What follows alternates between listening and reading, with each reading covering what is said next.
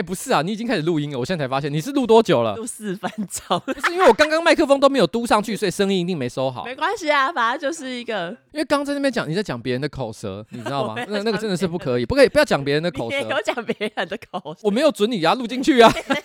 哎，我是陪你们讲，你们爱讲我才跟你们讲。而且今天的这个标题是什么？什么瓜吉恋爱第二春？你可以告诉我这是什么吗？我跟你说，我跟你说，因为你不是说你之前去算命，然后有人说就是你之后会生三个小孩。哎，对，我会生三个小孩。然后呢，上周就有一个网友他投稿说他在听得上有看到一个网友的那个自我介绍，然后这个网友呢是台湾大学的女性，她的关于我里面就有写说，四十岁以上、三十岁以下都不考虑，结过婚不考虑，都不用划我，谢谢挂号，除非你是瓜吉。我靠，哎，很猛！哎，他下面还 hashtag 瓜吉是我的最爱，他整个勇敢站出来，他瓜吉出轨。他上面写说小地方的面包师，对，那我我愿意一辈子吃他的面包。什么？你要吃他的小馒头？这到底是什么？所以我就看，我就觉得，嗯，我我觉得是最近是一个好的时机，因为就各种线索都在暗示你有可能可以第二春。那算命老师是有说我今年桃花很多了，真的啊？可我还没感觉到，就是。没有啊，就是这个啊，人家都已经截图了。啊，你洗嘞！我跟你讲，我网络上其实一天到晚在那边讲说啊，我想我想干嘛，我想干嘛的，也不是没有 啊。但是你是因为那个只是大家嘴巴讲讲，我真的要去做了，他们可以接受吗？我看是不行吧。为什么不行？为什么不行？你你要对自己有自信啊！你在电影里面的那种自信男神，都是因为就是对自己有极高的自信。好，我们接下来哈就不要再说废话，我们正式开始今天的节目。来，音乐进，噔噔，你还没抓？对，还没有。好，等等，嗯。嗯嗯。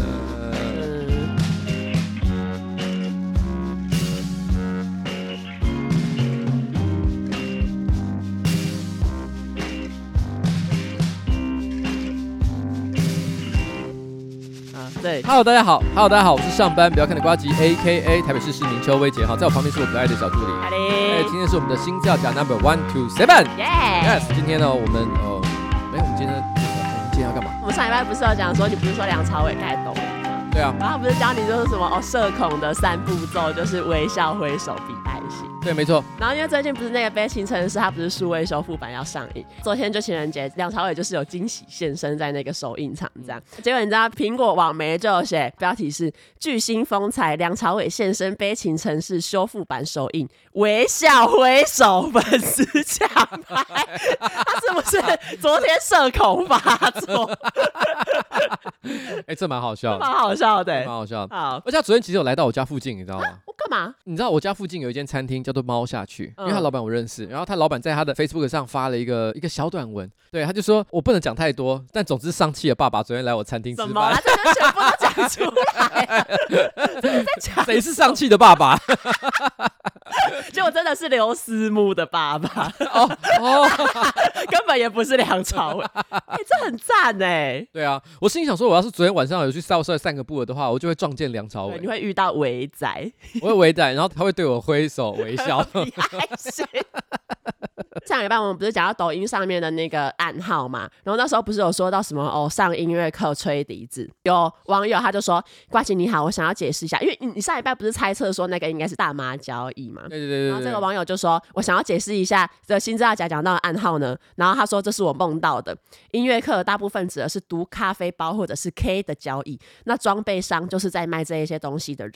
所以呢，如果有人在找装备商，或者是在问要不要上音乐课，大部分九十九趴都是在讲上述两个东西，尤其又以读咖啡包为主。以上都是梦到的。哎、欸，我们是不是太不懂了？我们太 clean 了，所以都不知道。在我我今天早上，其实我尝试跟写手讨论这个问题，嗯、因为我写手可能就有大可爱、有老 K、小欧、左右先，哎杰、欸、还有杰克，我就问一个问题说，我觉得在这个群组里面，我觉得大部分人应该都很乖，都不懂什么毒咖啡包啊。对但如果硬要挑一两个人出来，就是我觉得有可能他会懂的，大概就是右先跟小欧。哦，为什么？右先我还可以理解，但为什么小欧？因为小欧其实以前有过一些暗示，他年轻的时候有混过。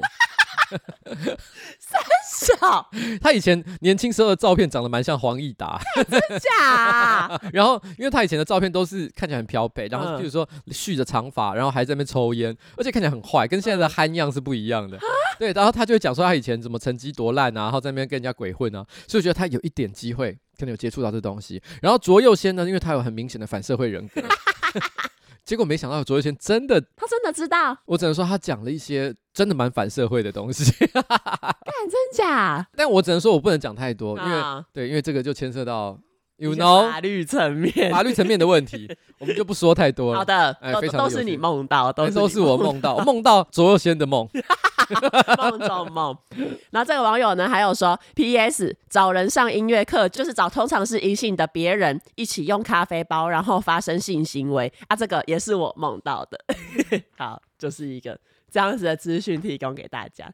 但碍于一些法律层面，我们就不再深入追究这个问题。前一阵子呢，有另外一个网友，他就有投稿，他就说：“瓜吉彩铃好，前几天呢，我妈妈说她想要一个挂历，我就点开虾皮搜寻，找到一个不错的水果挂历之后，就想要询问卖家说有没有货。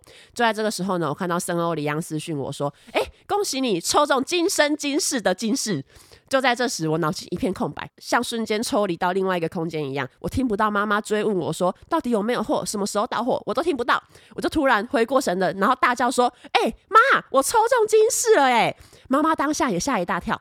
后来呢，我跟男朋友讨论完，我们想要跟瓜吉彩铃炫耀我抽中金饰挂号，我会买森欧黎漾是因为新资料夹的叶配，听一次两次 N 次之后，就决定在一一一买优惠套组，竟然就抽中金饰了，真的很抱歉各位支持森欧里样的观众，谢谢瓜吉与彩铃，耶！哇哦，哎，这不是 C 的吧？这是真的，这，这真的，这是真的有发生这件事情，没错，在去年的一一一就是电商特卖抽中了森欧里样的今世。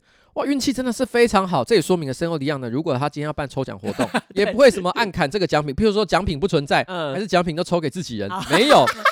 消费者是真的抽到的，没错，而且你知道吗？还不是普通的消费者，是我们新资料夹的观众。而且他抽中之后，他还想要投稿我是混蛋吗？因为他说抽中大奖之后，现在还跟各位新资料夹的听众炫耀这样的我是混蛋吗？哦，没有没有没有，你不是混蛋，因为你让我们知道买森欧里样，还有听新资料夹，好人是会有好报的。没有错，所以今天我们的叶配厂商呢，又再一次的是我们的沙欧黎漾。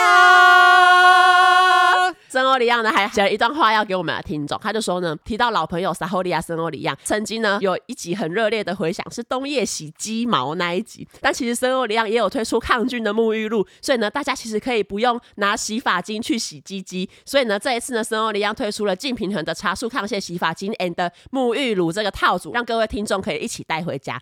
拜托大家上下毛要分开洗，有清爽的头皮跟头皮屑说拜拜。哎、欸，我真的有需要哎、欸，哈，你什么？你说你需要上下毛？很开心。我之前不是在呃别的节目里面，其实有有分享过一件事情，就是今年冬天，我不知道是因为年纪大了、干燥，还是种种因素，我的鸡鸡一直处于一个破皮、破一个破烂的状态。而且我后来忍不住，我都甚至于说开始上网搜寻，说到底为什么这个东西会，会一直破？对，会一直破，到底破在三三小？嗯、那我看到其实有很多不同的说法，其中还有一个是可能有一些什么细菌啊，或者是霉菌啊之类，可能有感染到，所以才会造成这个现象。我心里就想，哇，抗菌的沐浴露。看起来是有点势在必行啊。哦、oh，OK，不管是你的皮肤啊，还是你的毛啊，如果是味道不好，譬如说，如果今天你的女朋友、你的老婆靠近一闻，哎，我讲讲的靠近一闻，指的是你的头发，里面传出来的气味不是很不是很让人满意，那这样子的话，是不是那个情调就没有了啊？如果他靠近来闻。我现在讲的是下面的毛，啊、他本来可能想要上音乐课，嗯，结果都不上了，直接罢课，对，下课翘课。撒欧黎漾哈，抗菌沐浴露加上这个净平衡茶树抗屑洗发精的这个组合，显然是非常的好哈。没有错。那这个净平衡呢，茶树系列有双重的抗屑成分，还有茶树精油，深层清洁你的头皮，还分成两款，控油止痒跟凉感蓬松。哎，除了这个之外呢，它无矽灵、无酒精、无人工色素、雌激素，品质可以安心。那我们刚刚提到的那个沐浴露呢，它其实也是配方温。温和不刺激，所以品质呢就可以让人安心使用。那森欧黎漾呢，创下全球热销百万瓶的 MIT 洗沐品牌，连续两年呢荣获国际美妆大奖的肯定，所以销售数字跟奖项都是绝对不会骗人的。没错，那你现在呢，只要整组净平衡茶树抗屑洗发精跟沐浴露一起带回家，官网结账输入瓜粉专属折扣 F R O G G Y 一九九，最高可以享一百九十九元的折扣。全系列呢，官网还可以直接选购大容量一百 ml 用到爽，高 CP 值一次满足，用好又满。好，那我们感谢我们的干爹撒欧黎漾。好，那接下来进入到我们的无聊新闻专区。哎、欸，你很烦呢、欸！你最近在写新闻的时候，你都直接又在那边出大喜力，说，请问原因是怎样？你要猜啊，你要猜啊！好，好，好，好，你说来。第一个，这其实算是呃有一个听众分享给我，然后他就说：“彩玲，我我在网络上看到这则新闻，我看到了当下实在是太生气了，我觉得一定要分享给你。”然后这则新闻呢就是这样，标题写说：“男人最爱的发型退流行，路上不见女生绑马尾，网分析关键原因。”我明明还是很常看到绑马尾啊。对，他在讲的是台湾吗？对，他讲的是台湾。我哪有？就是有一个人他，他他是马尾控，然后他就在 PTT 上面发文，然后就说为什么现在都没有人绑马尾。我现在想到的几个理由，我觉得都偏无聊了。第一个，因为这几年比较流行短一点的头发啊，短发妹就是绑不起马尾，所以就没有马尾啊。好然后 我这边要讲，这个是杰克讲的，嗯，他说因为现在女生流行染鬓角，所以如果绑马尾的话，看起来会像是杨过。什么？等一下，现在女生有流行染鬓？我觉得没有。在讲什么？而且杨。哎、欸，他讲杨过，我整个脑袋有画面。杨过的发型真的蛮酷，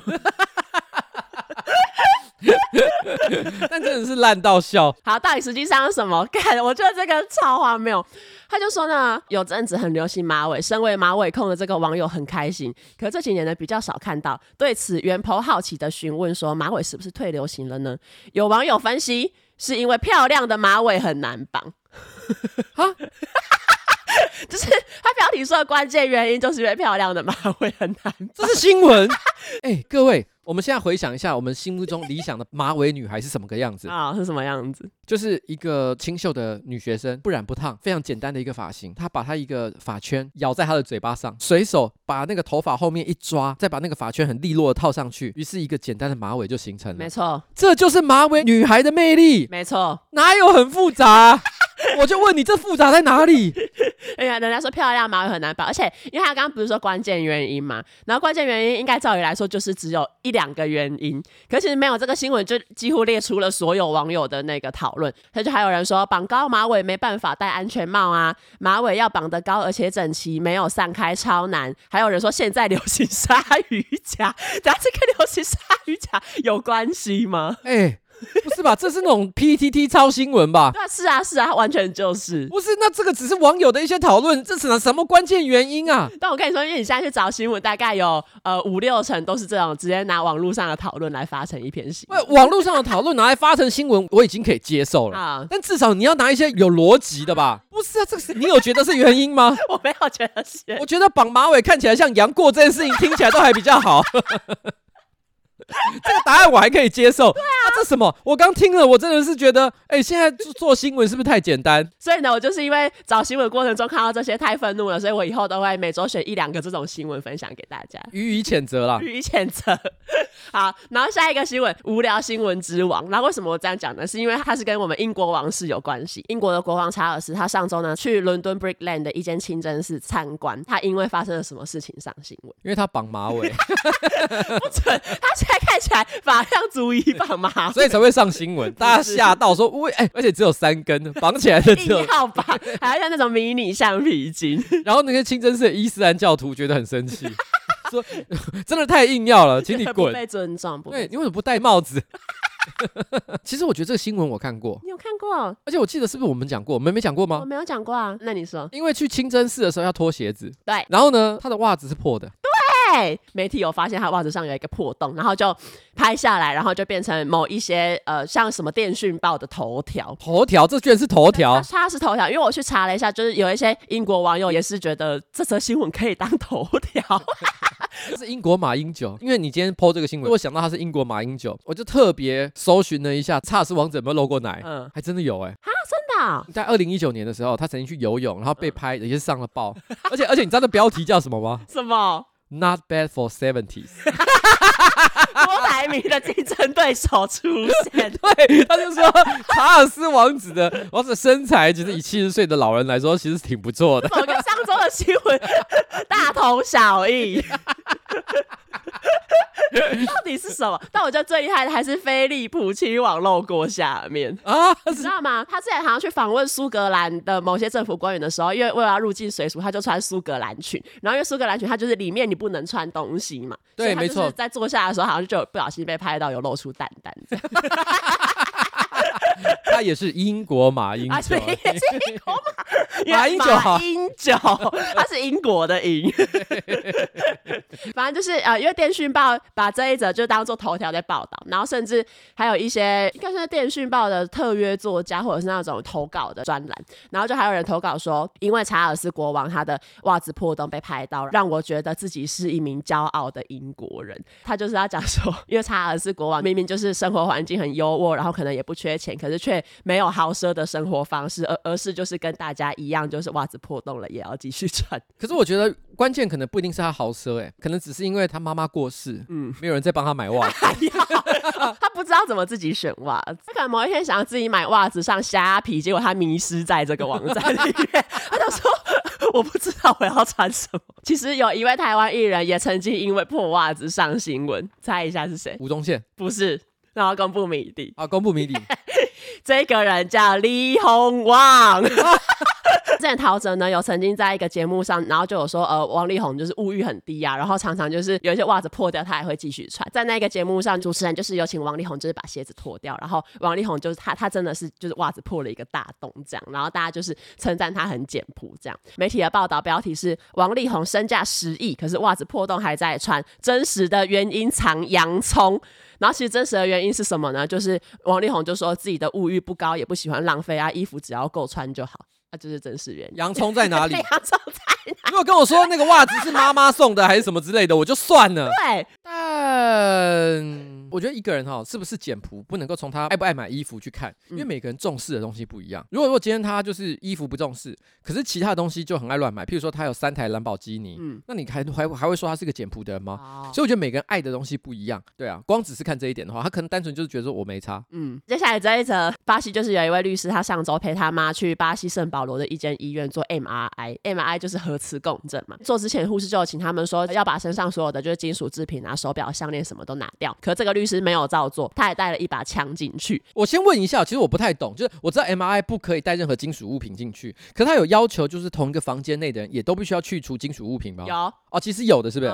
那结果他居然没做，他没做，而且他偷带一把枪进去，他把那把枪放在他的腰间，所以就是其实现场也没有人注意。他在北兰三小，他就是北兰，然后呢，所以接下来的下场，下场让全网惊呆了。对，接下来的下场让全网惊呆，因为他说他偷带进去，然后他妈可能就是哦躺在那个床上面，然后被送进去那一个核磁共振的机器这样。嗯，因为核磁共振它就是其实是一个磁力非常强的机器，是，所以呢，在这个高磁力的环境里面，这一个律师腰上的那一把枪被从腰部。吸出来，而且开枪。开枪之后，那个子弹就是打中这个律师的腹部。之后，这个律师被送医，不幸身亡。这样。Oh my god，这故事很 sad，这故事很 sad，就是假到一个很 sad 的地步。对，就是反枪派一定会拿来说嘴的一个寓言故事。没错，他是不是永枪派里面的卧底？他说他自己是永枪派，嗯，他其实只是要想用自己的生命去跟大家讲说。不要永强，不要拥枪，拥 枪。对，有一部电影我突然忘了，凯文史贝西还是谁演的？他有一个很类似的情节，嗯，他就想用自己的生命，想要跟大家讲说，哦，我跟你讲，千万不要做这件事情，自己设计了一连串的犯罪跟阴谋。哦，对啊，我心想说，这个我那时候一看到这个新闻，我直觉想到的是，这这怎么可能有这么荒唐的故事？真的，而且他妈一定很生气，他妈要做 MRI，就这样一搞，他儿子先插队，他妈妈有检查到吗？全部的人都在都在弄他儿子，然后他一定心里想说，干我那我嘞，风采被抢。走，对，而且他那时候还穿着那个近乎半裸的情况下躺在那个 MRI 机器里面，大喊说：“哎、欸，等一下外面现在是怎样？” Hello，anybody？哦，哎，你知道 Awkwafina 吗？她是上汽的那个女朋友。这今天上汽 怎么那么红？反正 Awkwafina 她自己有喜剧影集，在那个喜剧影集的第二季的一开始，就是 Awkwafina 她去做核磁共振，嗯、结果她从那个核磁共振的机器一出来，全世界的人都不见了。然后就这个世界只剩下他一个人，然后就非常慌张，想说到底是问为什么就是时空穿越这样。然后我在想，这个妈妈在机器里面可能突然听到，哎，干怎么有枪声？一出来世界真的不一样。不，以前不是有一句话吗？老话叫做“只有人会杀人”。嗯没有枪也会杀人，枪也会杀人，没有，这是达尔文在偷杀人。达尔文开始做事，因为美国的那个中小学不是就是枪支泛滥的问题很严重嘛，对不对？所以导致很多中小学都要在门口设那种呃金属探测器。嗯，我是觉得就不用了，嗯、你直接装 MRI，然后把这个新闻贴在那个入口处，哦、所有人自动都把枪丢出来，然后就算没有自动把枪丢出来，那个枪也会被吸出来。下一则新闻呢？德国汉诺威国家歌剧院的芭蕾舞团。的负责人 Marco 呢，他被禁止进入歌剧院，原因是因为上周六的晚上，有一个德国舞蹈评论家。他就去汉诺威的这一个歌剧院看芭蕾舞的演出，然后在中场的休息时间呢，这一个 Marco 他他就去找这一个评论家。为什么他要去找他？就是因为在当天的中午，这一个舞蹈评论家在德国的法兰克福汇报上面发表了一篇对 Marco 最新作品的评论。他的评论也讲得很不客气，他就直接说这个 Marco 他的最新作品呢，观众看了之后啊，要么就是发疯，要么被无聊到死，这样给这个 Marco 的最新的作品给了一个非常低的评。我有一个很类似的经验呢，就是以前我在当议员的时候啊，我有一天晚上开直播，因为我。对一个某一个我的议员同事呢，我曾经发表了一个比较负面的观点，就是我觉得他做了一些事情我看不顺眼，嗯，啊，我就直接讲了。讲了之后呢，我第二天开会的时候啊，我那个议员同事直接走过来说：“我昨天有看了你的直播，嗯、用一个就是眼睛睁很大的表情说，我没有要跟你吵架，我只想听听你解释一下。”你为什么但是他的眼睛在跟你吵架。我那个时候本来是一派轻松走进议场，然后我就那一瞬间突然之间，你知道吗？我整个人都是赶赶快把盔甲穿 穿起来，全身突然绷紧。对。然后反正呢，就是呃，就是因为一样的理由，这个 Marco 他就是在晚上这个舞蹈表演的中场，他就去找这个评论家理论。他还威胁那个评论家说什么？呃，你再这样，我以后就会让你无法再进入这个歌剧院。吵到一半，他突然就从口袋拿出了一袋狗大便，然后把那个狗大便拿出来抹在这个评论员的脸上，然后在评论员他一开始就是有点不知道发生什么事，然后他等他意识到他的脸上被抹了狗大便之后，他就尖叫，然后现场就开始有工作人员把他赶快带去清洗什么的，然后也有人赶快打电话报警。为什么这个人随身还会带着狗大便？好，这个就是德国媒体，我觉得在德国媒体也是很无聊，他就是还有特地报道，他就说哦，据说呢这个狗大便呢是 Marco 的腊肠狗古斯塔夫刚刚拉出来的。古斯塔夫他其实也也是一只很有名的腊肠狗。他是网红，对不对？他是网红，他是网红，因为他除了就是马可的宠物之外呢，他还曾经跟摩纳哥的卡洛琳公主一起吃过晚餐。然后为什么呢？就是因为呃，卡洛琳公主非常喜欢腊肠狗，所以就是这只狗可能很有名，然后她就可以跟公主一起吃晚餐。哦，所以就是说他们曾经有拍过一个影片，或者是 maybe 一组照片，就是呢，卡洛琳公主呢，她一边吃饭，然后另桌子的另外一端坐的不是马可，是是马可的腊肠狗，对，甚至不是马可，对，也不一定，搞不好马可也有去，只是他不是主角，马可在旁边负责倒红酒。马可在旁边跳芭蕾舞，你不觉得这一段听起来就是感觉这一只狗是一些动画里面会出现的那一种绅士狗狗，对，然后很得到人类的喜爱。对，可是它的大便却被被拿来滥用。对，而且这个五评家他就是真正的狗屎写手哎。周星驰的整鬼专家里面有一段就是在讲说他们要去怎么讲要抓鬼嘛，嗯，但他怕他就说，可是抓鬼之前你们一定要练胆量，嗯，然后他练胆量的方法就是说他就拿狗屎叫他们握在手上，他说你心里面不能一直想着这是狗屎，嗯，你要放弃这些约定成熟的观念，嗯，因为约定成熟就是你觉得狗屎很可怕，他说到底可怕在哪里？他又不会伤害你，你就把它握在手上，你要让自己的胆量变大，嗯，然后其中有一个就说这有什么了不起，直接拿起来放在手上，他说我就拿啦，怎么样？然后他就说那抹在脸上怎么样呢？然后直接就抹在脸上，全部人都开始尖叫啊！这个 Marco 他们就是练胆专家哎，他是看过周星驰的电影，然后他觉得我也要这样做，我也要这样做啊！我现在只想跟那些网络上的酸民讲，你们千万不要忘了，嗯，我有养三只猫，你你有足够量的猫屎。然后其实就关于呃抹大便还有一则呃相关的新闻，然后这是发生在台湾，几年前台中市有一个四十一岁的林姓男子，他骑机车差点跟一个骑士擦撞，擦撞之后呢，这个林男呢他竟然就是徒手攻击了这一位骑士，而且打。输，他是被骑士压制在地上，这样之后就有呃蔡姓跟叶姓的两个路人，他们就经过，然后看到哎，怎么有有两个骑骑士在打架，然后他们就过去把两个人拉开。被拉开之后，这个林男呢，他就是还是很生气，他就选择把这个怒气发泄到这个劝架的路人身上，他他就拿安全帽殴打蔡男。然后更荒谬的是，就是后来因为可能有人报警嘛，然后警察到了之后，这个林男呢还不罢手，他就当着远景的面把粪便拉在裤子里面，然后再用手伸进自己的裤子掏出。粪便之后呢，另一手他勒住叶楠的颈部，然后把这个粪便抹在叶楠的脸上。为什么林楠可以做到想拉就拉？哎、欸，真的耶！平常。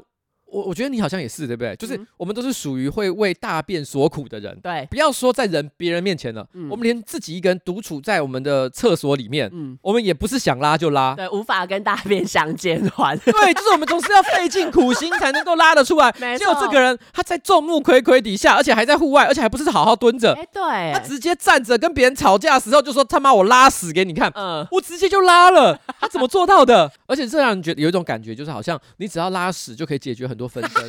Marco 已经证明了这件事情嘛，对不对？然后林楠也证实了这件事情。对，你知道这是什么？这代表什么吗？当然代表什么？史莱哲林。好烂哦！然后这是谁这是谁讲的？这个一定是有人写的，因为这太烂了。这是老 K 写手实名制。这个新闻我有个我我我我自己有一个观点，你有没有印象？常常看到一些动物园相关的新闻，嗯，就是猴子或者是猩猩拿粪便去丢人，所以我突然认真一想，诶，因为人类也是灵长类嘛，嗯，所以这背后是不是有一些原因？我马上去做了一些研究，嗯，来，我跟你讲，我直接查到一个新闻哈，美国乔治亚州哈艾默里大学的科学家表示哈，黑猩猩是除了人类之外唯一一个懂得朝某人扔东西的物种。经过很多年的研究哈，他们发现越常去扔大便。哦，或者是其他物体的这个黑猩猩呢，无论是否有目的，或者是丢的准不准，他们在布罗卡市区，就是大脑里面的一个区块哈，嗯、还有运动皮层的联系就发展的越好。所以这个研究主持人霍普金就说，布罗卡市区呢位于大脑的左半球，这个区块跟语言处理有关，因此越会扔大便的黑猩猩就越有号召跟沟通的能力。然后在这些实验中，这些投大便的黑猩猩确实展现了优秀的领导力，真的？难怪可以当芭蕾舞团负责人。因此，我们可以从猩猩丢大便的行动中拼凑出早期人类语言发展的过程。哦，这些人是优秀的人类，这些人要被抓去研究。警察来了之后，不是把他们带到一般的警察局，是你们直接把他带到这个什么乔治亚州艾默里大学，朝别人丢大便这个行为，是不是一个伤害性极低但侮辱性极强的一个举动？哎、欸，其实应该算是。而且我觉得这件事情有一点，我真的是对我来讲想不透的事情，是被别人抹在脸上固然是很恐怖，可是我觉得对所有一般人，你用手去摸自己的大便，应该也是很困难吧？对啊。我们不是有些呃呃健检的时候，常常要取那个粪便采样。对，我跟你讲，健检里面所有的环节，我都觉得我可以忍受。只有这个部分，每每一年要做的时候，我都觉得好痛苦哦。而且都会拉不出大便。就是我之前曾经因为健检要采集大便，然后我就太紧张，所以我就搞了那一个礼拜，我其实应该要采大便，然后平常可能也很顺利的大便，可是那一个礼拜完全大不出来，因为我想到采集这件事情，我就有点紧张。因为你会想到你大完便之后，你就要去玩它，那，你要靠近它，你要跟它交流。啊，对，而且你交流完了之后，为了避免这个采样呢坏掉，嗯，你要放在冰箱里面。好像刚好有一个我们的听众，他就是有投稿说，他把因为要健检而采集的大便直接放在社区的公用冰箱冰着。他就问说他这样是不是很混蛋？但这绝对是个混蛋，好可怕！你自己健检大便要所有人类跟你一起承担。既然呢，你刚刚讲到史莱哲林，那我们就是要一定要讲到最近很红的哈利波特嘛。J.K. 罗琳他曾经因为一些恐同啊，然后反跨性别的言论，变成跨性别团体的公敌。那某一些跨性别的团体，他们其实其实也会反对跟哈利波特相关的任何的作品，因为他们。觉得你如果支持这些作品，那这些作品的钱最后还是会进到 J.K. 罗琳的这个口袋里面。嗯、那你等于是在支持这个 J.K. 罗琳，就是反对跨性别的言论这样，嗯、所以他们就是抵制、抵制、抵制。然后包括最近上市的那个霍格华兹的传承，他他们就是当然也是呃在上市前呢，就是疯狂的抵制，甚至还有人开发了那种猎巫的网页工具。然后你只要在那一个网页你输入就是你追踪的那个实况组的平台的那个网址，那个网页就会自动跳出说这个人是不是有支持哈利波特。啊，好可怕哦！新闻还说，就是呃，网友可以稽查这个退取实况组是否曾经直播过那个巫师游戏，就他们不愿意把哈利波特的全名讲出来，他们要说那个巫师游戏。哎，他们讲那个巫师这件事情，嗯，基本上我们就可以百分百确定，嗯，他们其实是 J.K. 罗琳的老粉哎，对。因为他们就是讲那个人是一样的道理，他们由爱生恨，对，由爱生恨。他们就是他们把 J.K. 罗琳视为佛地魔，所以他们不可以讲他的名字。可是其实霍格华兹的传承在呃，不管是上市前的预购，或者是上市后的成销售成绩都很惊人嘛。然后甚至好像也有打破什么 Twitch，就是二十四小时内什么直播观看人呃人次的记录。你看台湾其实现在不管是 YouTube 平台还是说是 Twitch，最近这半个月直播哈利波特游戏的实况组超级多，超级多。就就我所知，像你平常不太玩游戏，对不对？但我是哈利波特迷，所以你有玩嘛？对不对？我，就是知道你有玩啊。只要那我我我现在算是反同吗？因为我玩了这款游戏，我反跨性别吗？就你你以前不是有很多同志好友吗？对，我我有很多同志好友，然后他们也都有玩哈利波特。反正就是因为他们就是其实有点算是这呃这一些团体，他们可能越抵制，然后这个游戏越红，卖的越好这样。然后就有一些人呢，就还是很不服气，他们还是想要继续抵制，所以他们呢转向抵制那一些直播这一些游戏的实况组。呃，有一个实况团队，他叫 Girlfriend Reviews，他就是有在直播哈呃玩哈利波特的过程中，这些团体就是跑进聊天室，然后就是疯狂的可能留一些恶劣的评论啊，然后骚扰成员，搞到就是这个直播团体的某一个成员，他就是玩到一半突然玩不下去，然后他需要就是突然中途离开去平复自己的心情。这样，除了这个之外，他们他们还有另外一个方式可以反对这一款游戏，就是暴雷。这个新闻呢说，反对的网友使出了剧透暴雷咒，也就是说他们会在 Twitter 或者是呃脸书，然后 Instagram 上面直接剧透说这个霍格华兹的传承之后的剧情的走向。等一下，等一下，等一下，等一下，嗯，他们直接去剧透暴雷。那那代表他们玩过，对，我的意思是他们是真的粉啊，他们黑粉也是粉，他他们就是不是只是单纯的爆雷，他们可能还会就是甚至用比如说 hashtag 霍格华兹的传承来吸引本来想要获取游戏资讯的玩家直接看到这个游戏的结局，这样。其实我们在一些社会运动，比如环保啊，然后呃各式各样的议题里面，嗯、偶尔都会有也有一些比较呃激烈型的抗议者，没错，在激烈型抗议者他们会做一件事情，陪我举个例子来讲，他认为说，呃，可能呃吃牛肉，嗯，对地球的环境是不好的一件事情，所以他们为了抗议这个行为，他可能跑到牛排馆，对，然后去骚扰就是在牛排馆里面的消费者，哦、然后或者是在什么超市的那个肉品柜前面静坐。但是问题是，我觉得如果今天单纯只是去，譬如说譬如说肉品柜前静坐，嗯，那你想买的人还是可以去买，他只是制造一个心理压力。我觉得这个东西可能大家会视之为就是一个像行动剧一样的表现。好，但如果说你今天去牛排馆，你直接在里面泼粪泼屎，啊，让大家吃不下去，嗯、其实我觉得通常像这类型的运动很少会获得社会共识。没错，大家其实基本上是不会认同的。对，我觉得就算我们可能也认同一件事情，就是说、嗯、啊，好像大量的食用牛肉这件事情呢，其实可能会对地球的环境负担会造的比较造成比较大。可是你一旦用这种激烈的手段去执行的时候，嗯、不太可能获得大家的理解。他们其实也有一个说法，就是如果我们不这么激烈，就没有人在乎我们的看法。就他们会觉得一定要用这么激烈的方式，才会有人想要改变。好吧，我我我觉得也许它有它的正面意义。嗯，可是问题是，我觉得其实如果你的论点。是有道理的，有传播力的，嗯、你有办法好好的去诉说的，自然就会有人接受啊。我很难想象，像这种偏激手段，它能够说服多少人？有多少人因为你们做了什么剧透暴雷咒，然后呢，大家突然间觉得，哎这个罗琳真的是反同。事实上，我觉得这个罗琳这几年，就是大家说他反同啊，或者是有有有恐跨这种行为的这个新闻，其实已经非常多了。没错，认同的人就认同啊。即便今天是在同志族群里面，其实我觉得，我觉我觉得这个议题也都还没有得到一个共识。嗯、就好像你说，你有很多同志好友现在也是在玩。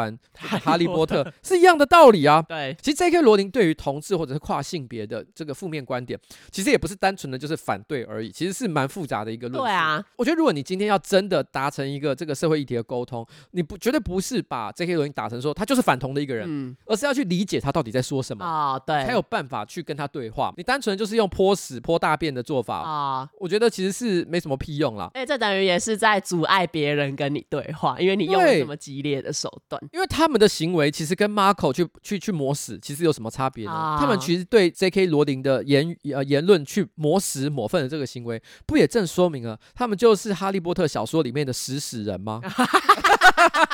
这一切都符合 J.K. 罗琳的论述，你们都在他的故事架构之下，你们并没有超脱他，就 J.K. 罗琳剧透了你的剧透，对，你们终究是在他的 party 里面。好。下一则新闻呢，是因为呃美国 Reddit 上面的一一则我是混蛋妈的投稿，然后进而产生的网路梗。今年一月中的时候，Reddit 上面有一篇我是混蛋妈，然后现在这个文章已经删掉了，因为他之后就是引起太多的热烈讨论。有一个男性他投稿，我和妻子在一起五年，结婚两年，没有孩子，我们的关系都很好，然后也从来呢没有发生过吵架吵到分手啊或离婚的状况。可接下来呢，我要讲的这件事情，让我开始重新考虑我们的关系是不是健康。我跟我老婆从在一起到现在，我都在一间连锁餐厅当经理，可是在闲暇的时间，我是一位航空爱好者。我花了成千上万的美元买飞行手册，然后买模拟设备，甚至呢，我自己组装了自己的 A 三三零模拟器。我其实没有开过真正的飞机，或者是接受过飞行的训练。可是呢，我一直有在考虑要去做这件事情。我觉得我比一般的飞行员更熟练、更有知识。虽然说呢，我不是靠着这一些飞行的技能吃饭。可是呢，这就是问题所在啊！因为有一天呢，我跟我老婆呃到她男同事家烤肉，因为 COVID 的关系，这是我第一次看到他的同事们。我以为老婆之前呢，大概有跟同事介绍说，哎，我我老公是做什么职业的啊什么的。但后来发现老婆完全没做这件事情。所以呢，他们在跟派对的主人 Greg 聊天的时候，Greg 就有问问我说职业是什么。然后我老婆立刻帮我回答说，哦，他是素食连锁店的经理。而且我老婆好像觉得这样子回没有什么不对，怎么会没有什么不对呢？我就立刻纠正我老婆说，哎，我是飞行员啦。我老婆明明就知道，我其实没有很以自己的工作为傲，而且呢，比起我的呃真正的工作，我更希望透过我的兴趣来介绍自己。我花了超过五百个小时练习模拟器，还投入了成千上万的美元，才获得飞行员的称号。可是我老婆却不承认我的这一些训练，让我觉得很不被尊重。我只是没有那一张上面写着我是飞行员的证书，不代表我不是一名飞行员啊。没有，你就不是飞行员，不是，不懂他在坚持什么。然后这个问题就好像。像我玩游乐器上面的赛车游戏，对啊，我玩了二二十年好了，你就可以去比 F1 这样，你就是赛车手吗？或者是你根本没考驾照，你就说我可以开车上路吗？或是我玩霍格华兹，那我现在是女巫了吧？不会是，就不是，就不是。然后他就他就很生气，因为这个这个原 p 他就是立刻就是跟那个 Greg 开玩笑说：“哦，我老婆很健忘啦。”然后他还挂号，就是趁机酸他老婆。他就挂号说：“哦，Greg 在跟我老婆一起工作的时候，应该也有注意到这件事吧？就不知道为什么要趁机酸他老婆。可是呢，Greg 呢听起来好像也对这件事情不是很在意。当下呢，我就非常的生气，我还瞪了我老婆一眼。那天晚上呢，我们一起做。坐车离开，在车上我们就开始吵架了。我老婆觉得我不是飞行员，因为我没有经过认证。我则是觉得我老婆根本就不关心我为了成为飞行员所做的这一些事情，她永远无法理解我的这一些努力。我只是要求一个尊重而已啊！这样的我有很混蛋吗？这是一篇非常荒谬的投稿。他 po 出来之后呢，网友呢就是也开始讨论说，这个故事到底是不是真的？就是会不会有人是为了要炒新闻，然后像可能。可能近几近几年，D 卡上也有一些文会让人家觉得是不是公关公司操作的文章。从中国啊、台湾啊，我相信其实到欧美了，应该都有一些这种专门只只是为了炒作流量而产生的这种呃虚假故事。可是问题是因为它有删文，如果他今天真的是流量公司、广告公司在做的 campaign 的话，他、啊、其实不需要删文，因为他已经达成他的目的，他、啊、就是故意要延上。嗯，可是他有删掉文章的动作，所以会让人觉得嗯。难道是真的吗？新资料夹每一年我不是都会选出就是听新资料夹最多的观众吗？嗯，我们不是有一个观众好像听了说啊十万个小时。对，哎、欸，他刚刚说什么？他开飞机五百个小时。刚刚有个新资料夹听了十万个小时的人的观众，那他就是新资料夹专家。他应该要来录音，不是我们。我自己听新资料夹没有十万个小时。没错，就是这样的意思。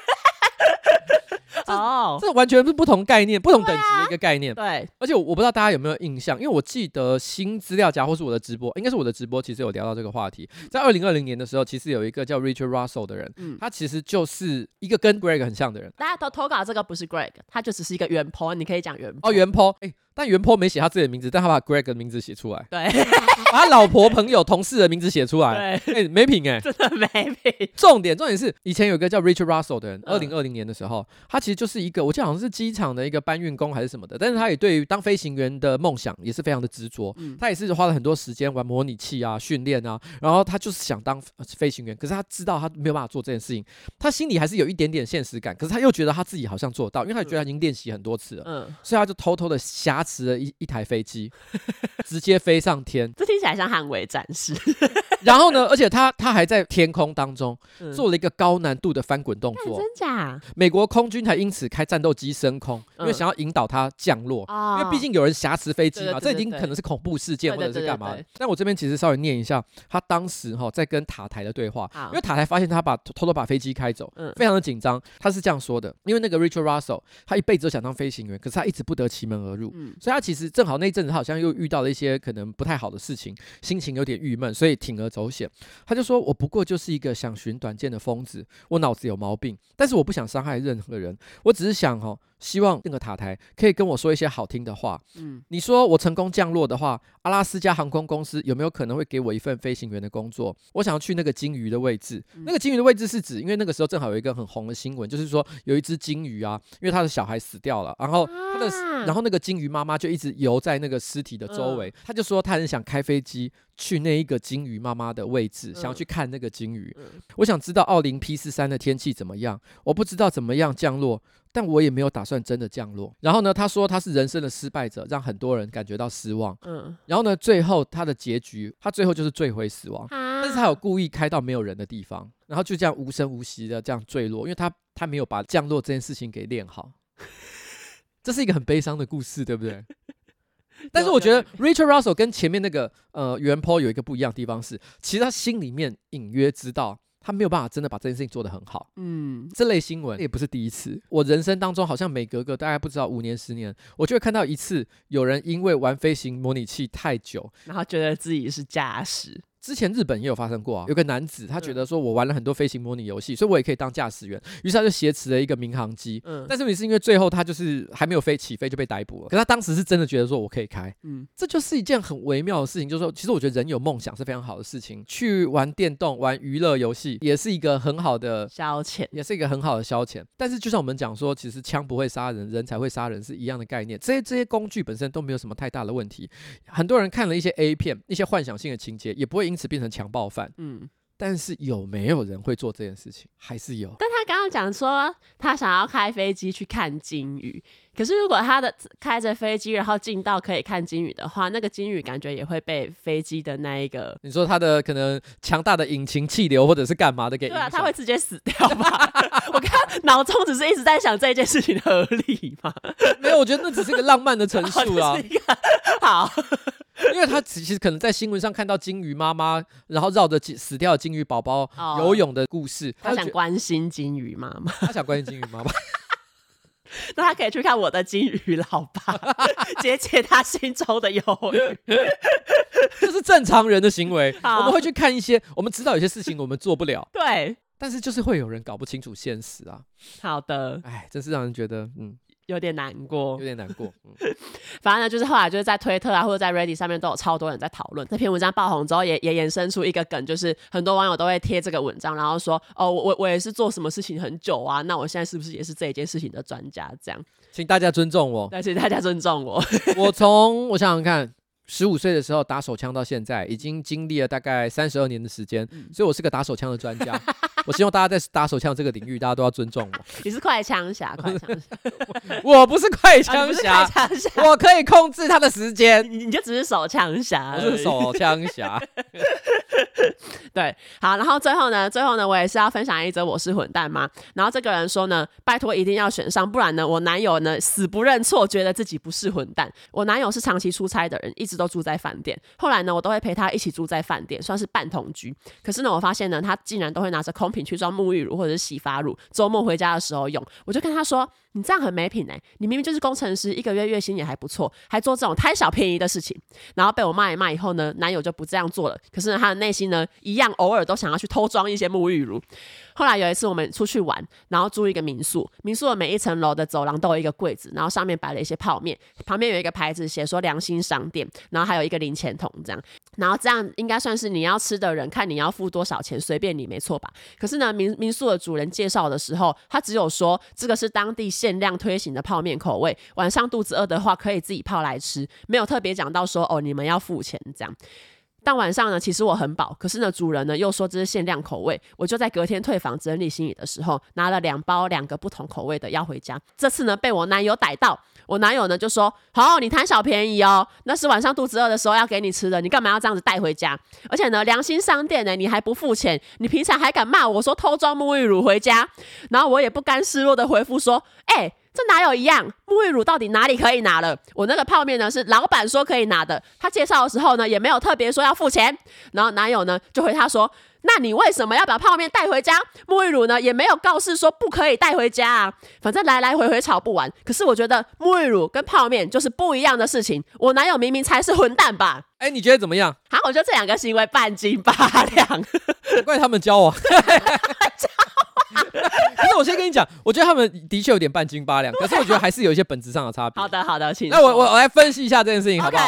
他们的确呢是在呃没有得到同意的情况之下把一些东西给带走，可是两个取走的这个情境跟价值其实差很多。对，男友平常都在那个出差的时候都是住在呃呃旅馆里面，周末才回家。嗯、那他其实周末回家的时候，他心里想说啊，我就装一些这个沐浴乳、洗发精回去，然后在周末的时候拿来洗。所以我们可想而知，它装的量其实应该是很有限的。对，尤其是其实这些旅馆通常是大量采购，大部分这种旅馆哈，沐浴乳啊，然后洗发精大量采购，而且可能也不会是特别高级的品牌，所以我觉得其实没多少钱。它可能装回去的东西，搞不好价值只有三块五块钱。虽然这个不见得是一个鼓励大家要做的事情，但是你是那些饭店可能也没有那么在意，我猜测啦。所以其实我觉得这个部分呢，就是说他的确有贪小便宜的一个情况，可是对饭店来说不是很大的损害，这样。对，没错。好，接下来我们回到民宿的这个案例，民宿这个案例大家注意听哦。他说：“哎、他又没有说要付钱。”嗯。哎、欸，各位啊，上面写的良心商商店这四个字，他已经写这么清楚了，他当然不会说他要付钱，他只有跟你说 一个零钱桶、欸，哎，对，他只有跟你说，你你肚子饿的时候可以去吃，可以拿来吃，对，但是意思就是，那你各凭良心去付钱，对，就是看你有没有良心而已。所以就是说，其实你就是没有符合良心商店这个人，你就是没良心商店，你是没良心商店。所以你觉得男友呢，可能有一点点混蛋而已，可是这个人他是没良心的。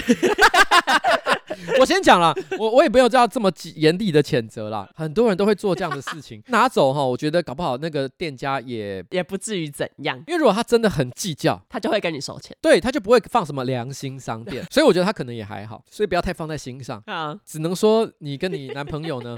是真的没有太大的差别。对，我希望你们两个人不要再为这件事情吵架，各退一步。对，各退一步，哦，社会比较和谐。对，哦，好了，就这样。好，与其去饭店装沐浴乳跟洗发精回家，不如直接买一罐一千 ml 大容量的生欧黎漾吧。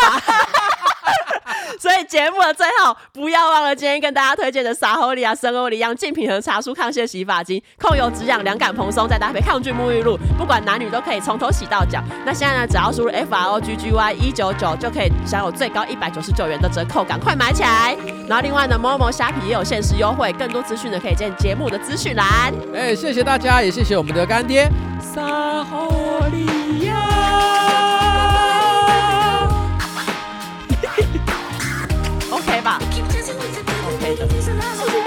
舍利？但我又觉得好像也不是。舍利子蛮荒唐的，舍利子真的很……你要讲吗？我可以讲。好，可以讲一下。我们我们补一下，加码，主位加码。对，加码讲舍利子。哎、欸，我觉得舍利子有一个很荒唐的地方。什么？就是他从头到尾没有一个人在说真话。只有星云就是生前说他没有舍利子，我觉得只有这一句是真的。就是我跟你讲，星云法师生前他说没有舍利子这件事情，应该只是想要推推导一个比较正确的观念，没错没错，舍利子不重要。对，因为我们已经从很多的这个科学实证啊，嗯、很多人都会讲到，就是说，像我之前有看到，好像有兽医讲说，他一天到晚在烧那些动物，嗯，很多动物也是有烧出舍利子，舍利子啊，动物都信佛。那我我昨天遇到百灵果的凯莉，因为他之前有一只这个哈士奇狗狗过世，嗯、他就烧烧完了之后，嗯、那个兽医直接就跟他讲说，哦，这个。部分是舍利子，他，我是心里想说，哇，这个狗也是有灵性啊。对啊，好，但不重要。我觉得其实它跟你到底是不是有精通佛法，或者是你真的是不是有什么灵性，我觉得。未必啦，哈，搞不好有啦，我不知道啦，我不敢讲，真的有，我不知道。可是，可是我觉得不是很重要。所以，其实星云法师生前其实讲过一件事，就是说，其实不要太在意舍利子。对啊。所以，其实星云法师呢，后来过世火化之后，其实并没有第一时间抛出任何跟舍利子有关的照片。我觉得蛮符合他之前对自己所讲的话。但没想到这时候就有无聊的民众开始质疑，就说：“哎，星云法师，舍利子在哪里？嗯，啊，怎么都没有抛一下来看，是不是没有舍利子啊？笑死，是没在听星云法师讲话。但无所谓嘛。”反正他讲完了之后，佛光山马上发文就说没有哦，他的那个舍利子哈又多又大又漂亮。